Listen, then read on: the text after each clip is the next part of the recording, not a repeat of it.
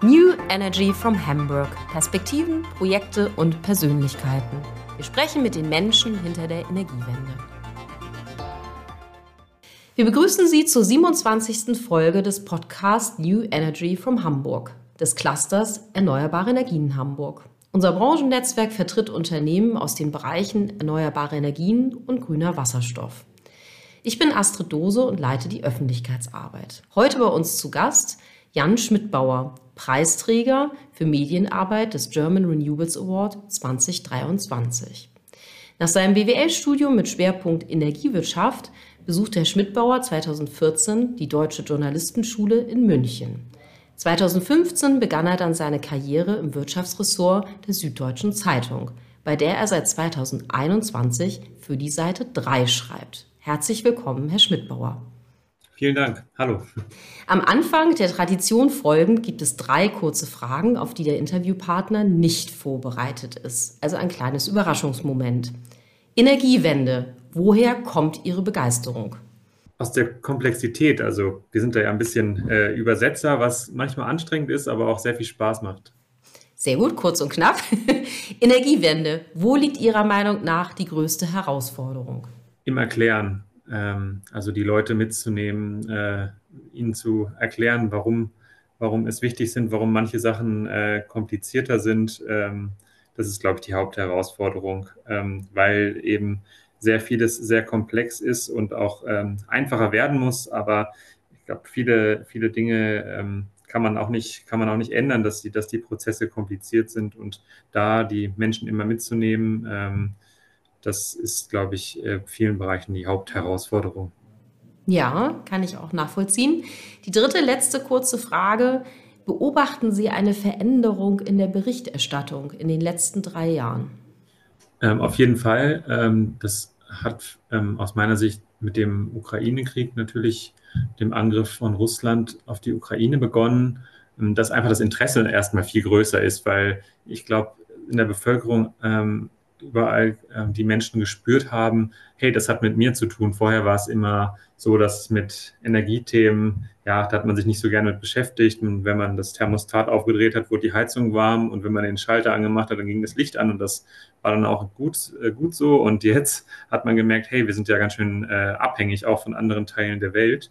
Und äh, das hat, finde ich, dazu geführt, dass es einfach ein viel größeres Interesse am Thema gibt, was ja erstmal positiv ist, auch wenn die Hintergründe natürlich nicht so erfreulich sind. Ja, sehr schön, das haben wir auch gemerkt.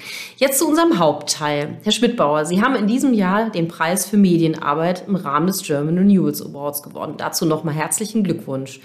Seit wann beschäftigen Sie sich beruflich und vielleicht auch privat mit dem Thema Energiewende und warum?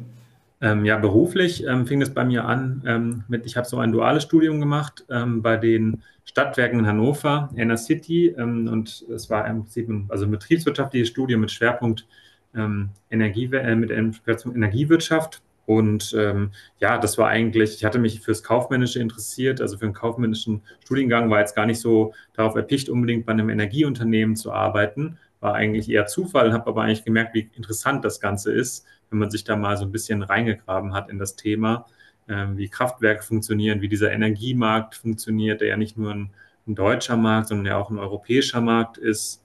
Und wenn es um die Rohstoffe geht, ja auch ein weltweiter Markt. Ähm, ja, und ähm, dann ist es so gewesen, dass ich durch meinen Einstieg dann in den Journalismus dieses Thema eben ein bisschen äh, mitgenommen habe. Ähm, vor dem Krieg in der Ukraine war es eher so, dass das Thema ja immer so ein bisschen sehr viel, man musste dann, ähm, wenn man so ein äh, Thema in der Zeitung platzieren wollte, musste man eher sehr dafür kämpfen und werben manchmal weil natürlich ähm, das einfach nicht so im öffentlichen Fokus lag. Und mittlerweile ist es aber so, dass sehr viele Menschen das Thema natürlich interessiert. Und das ist natürlich für jemanden wie mich, der darüber ähm, berichtet, ähm, sehr ja, einfach erfreulich, weil man natürlich auch ähm, gerne sieht, wenn die Texte, die man schreibt und recherchiert, auch von vielen Menschen gelesen werden. Bekommen Sie da auch Zuschriften, wenn ich das fragen darf? Gibt es sowas heutzutage noch? Oder zumindest, wenn das dann im Digitalformat erscheint? Ja, also wirklich ähm, kann ich beobachten bei den Themen. Also ich schreibe ja auch über zum Beispiel die Autoindustrie, also ich schreibe auch über andere Themen und bei den Energiethemen sind die Zahl der Zuschriften meistens viel größer. Also eben weil viele, also zum Beispiel jetzt die Stromtrasse, da, da gibt es eben, das polarisiert sehr. Also es gibt dann Leute, die dafür sind, Leute, die dagegen sind. So ist es genauso bei Windrädern, bei Solaranlagen. Ähm, also das Thema polarisiert und immer wenn ein Thema polarisiert, dann kriege ich in der Regel auch viele Zuschriften. Witzig. Gab es mal irgendwas, was Ihnen hängen geblieben ist bei den Zuschriften, was Sie besonders interessant fanden? Ich kann jetzt gar kein ähm, spezielles, äh, spezielle Zuschrift äh, rausgreifen, äh, die jetzt besonders hängen geblieben ist, aber eigentlich immer, also was ich, was ich immer wieder feststelle, es gibt natürlich auch immer, sag ich mal, unsachliche Zuschriften, aber eigentlich wird man aus den Zuschriften auch immer wieder schlauer, eigentlich auch für die nächste Geschichte, weil man immer wieder merkt, wie das Thema gerade in der Gesellschaft so wahrgenommen wird.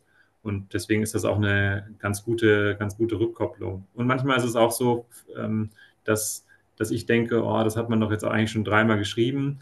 Ähm, und das, das, das wissen doch jetzt mittlerweile alle. Und man merkt eben doch, wenn man da, weil es eben so komplex ist, das Thema, manchmal, wenn man, wenn man selber denkt, oh, das war jetzt ja nicht die originellste Idee, dass es dann doch irgendwie Leute schreiben, hey, ähm, super interessant, dass das endlich mal jemand aufgreift.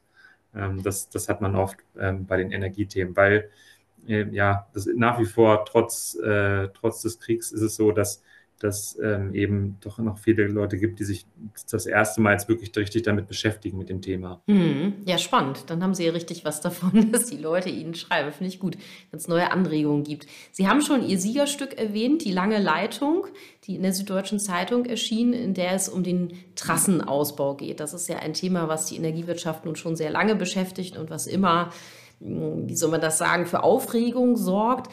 Ähm, ich vermute, Sie haben dafür lange recherchiert. Was waren die erstaunlichsten Erkenntnisse oder Erlebnisse, die Sie währenddessen hatten?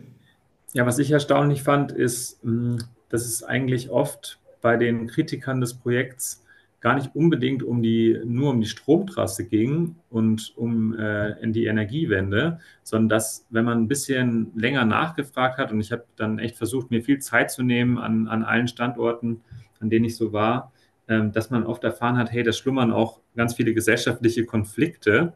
Und ähm, das das zum Beispiel war es so, ich war bei einem Kritiker in Thüringen, der ist ähm, äh, Berufsmusiker und der durfte während des Coronavirus dann quasi nicht auftreten, natürlich, weil viele Veranstaltungen abgesagt wurden. Und ich habe bei dem gespürt, dass es da eben auch eine Ablehnung gegen den Staat gibt, die sich dann im Prinzip jetzt dann auch an, anhand dieser, diese Idee, anhand dieser Stromtrasse dann äh, quasi jetzt auch äußert. Äh, das ist zum Beispiel so eine Sache gewesen. Oder ich war bei einem Landwirt, der eigentlich, ich fand, der war sehr, sehr sachlich in seiner Kritik. Der hat im Prinzip Angst um seine Kartoffeln, was man total nachvollziehen kann, wenn, wenn jemand von seinen Kartoffeln lebt, äh, die zu verkaufen. Ähm, aber man hat, finde ich, gespürt, dass dieses, da kam dieses ähm, Stadt-Land vor allen Dingen raus, dass, dass da jemand ist, der sagt, ihr Städter macht euch gar keine Gedanken darüber, wie wir hier auf dem Land leben und was das heißt, wenn man ein Stromkabel durch so einen Acker legen will. Hm, ja, das ist spannend. Das ist, glaube ich, ein Phänomen, was man häufig erlebt. Wir hatten neulich selber ein Arbeitsgruppentreffen zu dem Thema Akzeptanz und da kam gerade auch dieser Gegensatz zwischen Stadt und Land ziemlich deutlich ähm, zum Tragen. Es gibt ja nur noch ein bisschen mehr außer Trassenbau, wobei das wirklich ein sehr, sehr wichtiger Bereich ist für die Energiewende. Welche anderen Themen würden Sie gerne mal aufgreifen und Ihren Lesern anbieten? Ja, jetzt nach dem, nach dem Heizungsgesetz, äh, das ja auch sehr ähm, munter diskutiert wurde, ähm, ist natürlich spannend, wie jetzt diese ganze Wärmewende ähm, äh, laufen wird. Also es müssen jetzt ja die Kommunen alle ihre äh, Wärmeplanung aufstellen, von der ja sehr viel abhängt. Das ist auch wieder ein, eigentlich ein sehr technisches Thema. Das ist natürlich dann immer die Herausforderung, dass dann ähm, gerade äh, als Reporter man Reportagen schreibt, die sollen ja auch ein bisschen unterhaltsam, lebhaft sein, das dann äh, alles so zu erklären, dass man das dann auch gerne liest. Ähm, aber die Herausforderung, der will ich mich natürlich stellen in nächster Zeit. Das ist ein Thema. Und dann, ähm, was ich auch feststelle, finde ich jetzt auch, hat man auch in der ganzen Debatte ums Heizungsgesetz gemerkt, ähm, als es, als Russland die Ukraine angegriffen hat, ähm, ist jetzt ja auch schon eine ganze Weile her, da war es natürlich so, da hat, da hat man, finde ich, gemerkt, da gab es in der Bevölkerung einfach sehr viel Verständnis dafür, dass jetzt ähm, was passieren muss, um die Unabhängigkeit, ähm, ähm, dass, dass wir unabhängiger werden von, von russischer Energie.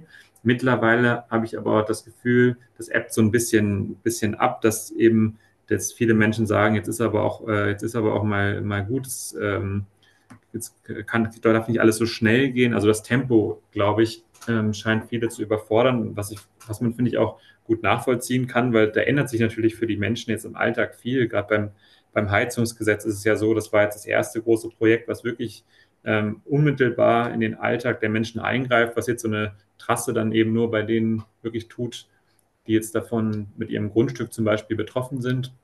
Ja, und ähm, das zu beobachten, ähm, wie das weitergeht, sage ich mal, die gesellschaftliche Akzeptanz, auch wie die Energieunternehmen das hinbekommen, diese gesellschaftliche Akzeptanz zu bekommen, äh, das finde ich auch besonders spannend. Ja, das, dafür ist natürlich das Heizungsgesetz, was ja eigentlich äh, tatsächlich ein Gebäudeenergiegesetz war, das ist auch schon mal ganz interessant, dass eigentlich immer alle Heizungsgesetze sagen, ein super gutes Beispiel. Ähm, ich sag mal, wir haben das so als Netzwerk, als Verband beobachtet, wie bestimmte Medien sich da positioniert haben oder auf welche Rolle die dabei gespielt haben. Zum Teil in unseren Augen natürlich eine eher unrühmliche. Das bringt mich zu meiner nächsten Frage. Wie schätzen Sie sozusagen den Einfluss und den Macht, die Macht Ihrer Branche ein für die Energiewende oder eben auch gegen die Energiewende, was da gerade passiert? Also Sie beobachten ja vermutlich auch Ihre Mitbewerber, sage ich jetzt mal so. Wie nehmen Sie das wahr? Ja, also ich meine, als Medium ist natürlich nicht unsere Verantwortung, die Energiewende voranzutreiben, aber was natürlich, glaube ich, ein gesellschaftlicher Konsens sein muss, dass es ist eben, es gibt den menschengemachten Klimawandel und es muss etwas passieren und wir können nicht so weitermachen mit fossilen Energien, das ist ja klar. Und äh, was, glaube ich, unser Beitrag vor allen Dingen sein muss, ähm, als Zeitung und auch andere Medien, äh, ist einfach zu versachlichen, weil ich finde, gerade jetzt beim, beim Gebäudeenergiegesetz, da war ähm, ja so, so viel Unsachliches dabei, also nicht nur äh, was jetzt von den Medien, sondern auch äh, politisch. Ähm, und ähm, ja, es wurde ja das Gebäudeenergiegesetz mit einer Atombombe verglichen und äh, ja, viele weitere irritierende Aussagen, die es da gab. Und ich finde, unser Job ist es, ähm, einfach zur Versachlichung beizutragen, zu erklären, was passiert da wirklich, Fakten zu checken, was stimmt an der Kritik, was stimmt nicht. Das ist ähm, das Wichtigste. Ja, äh, würde ich auch so sehen. Wie ist das innerhalb Ihrer Redaktion? Also äh, gibt es da, sage ich mal, andere Kollegen, Redakteure, die an ähnlichen Themen dran sind? Versuchen Sie sich sozusagen gegenseitig da auch Feedback zu geben und voranzubringen? Wie läuft das ab, so im Redaktionsalltag? Ja, wir haben, auf, jeden, wir haben auf jeden Fall mehrere äh, Kolleginnen und Kollegen, die an den Energiethemen arbeiten oder beziehungsweise auch, es gibt ja auch einfach viele Schnittmengen. Wir haben auch einen Kollegen, der zum Beispiel über Klimapolitik berichtet, der natürlich auch ähm, damit mit der Energieversorgung zusammen, äh, darüber berichtet, weil das natürlich zwingend auch zusammenhängt. Ähm, und ähm, da arbeiten wir natürlich auch äh, regelmäßig zusammen und stimmen uns auch ab. Sehr schön.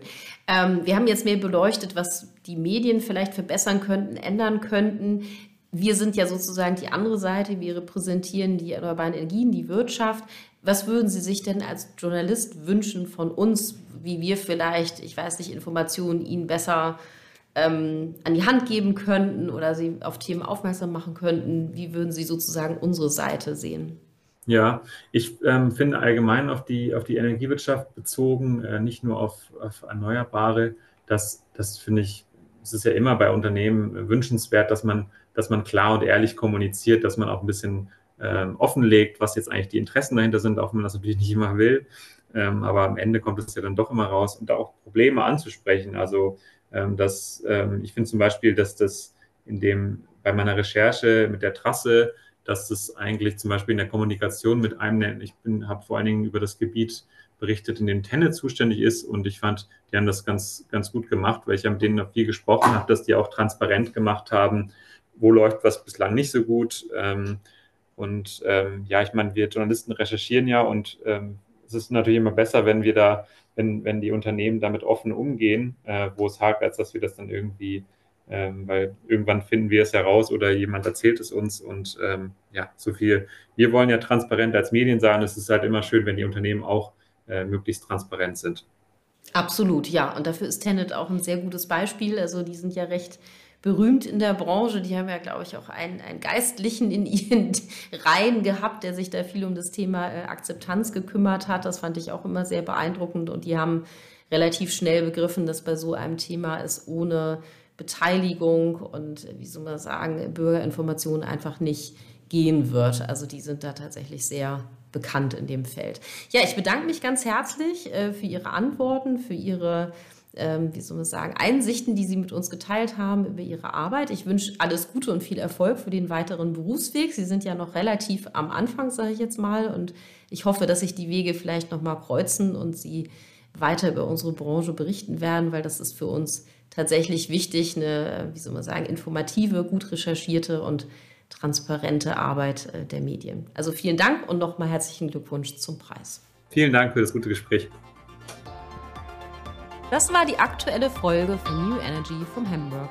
Seien Sie auch das nächste Mal wieder dabei, wenn wir mit den Menschen hinter der Energiewende sprechen. Sie finden alle Folgen und mehr zu diesen und anderen Themen sowie unsere Social-Media-Kanäle in den Show Notes. Vielen Dank fürs Zuhören.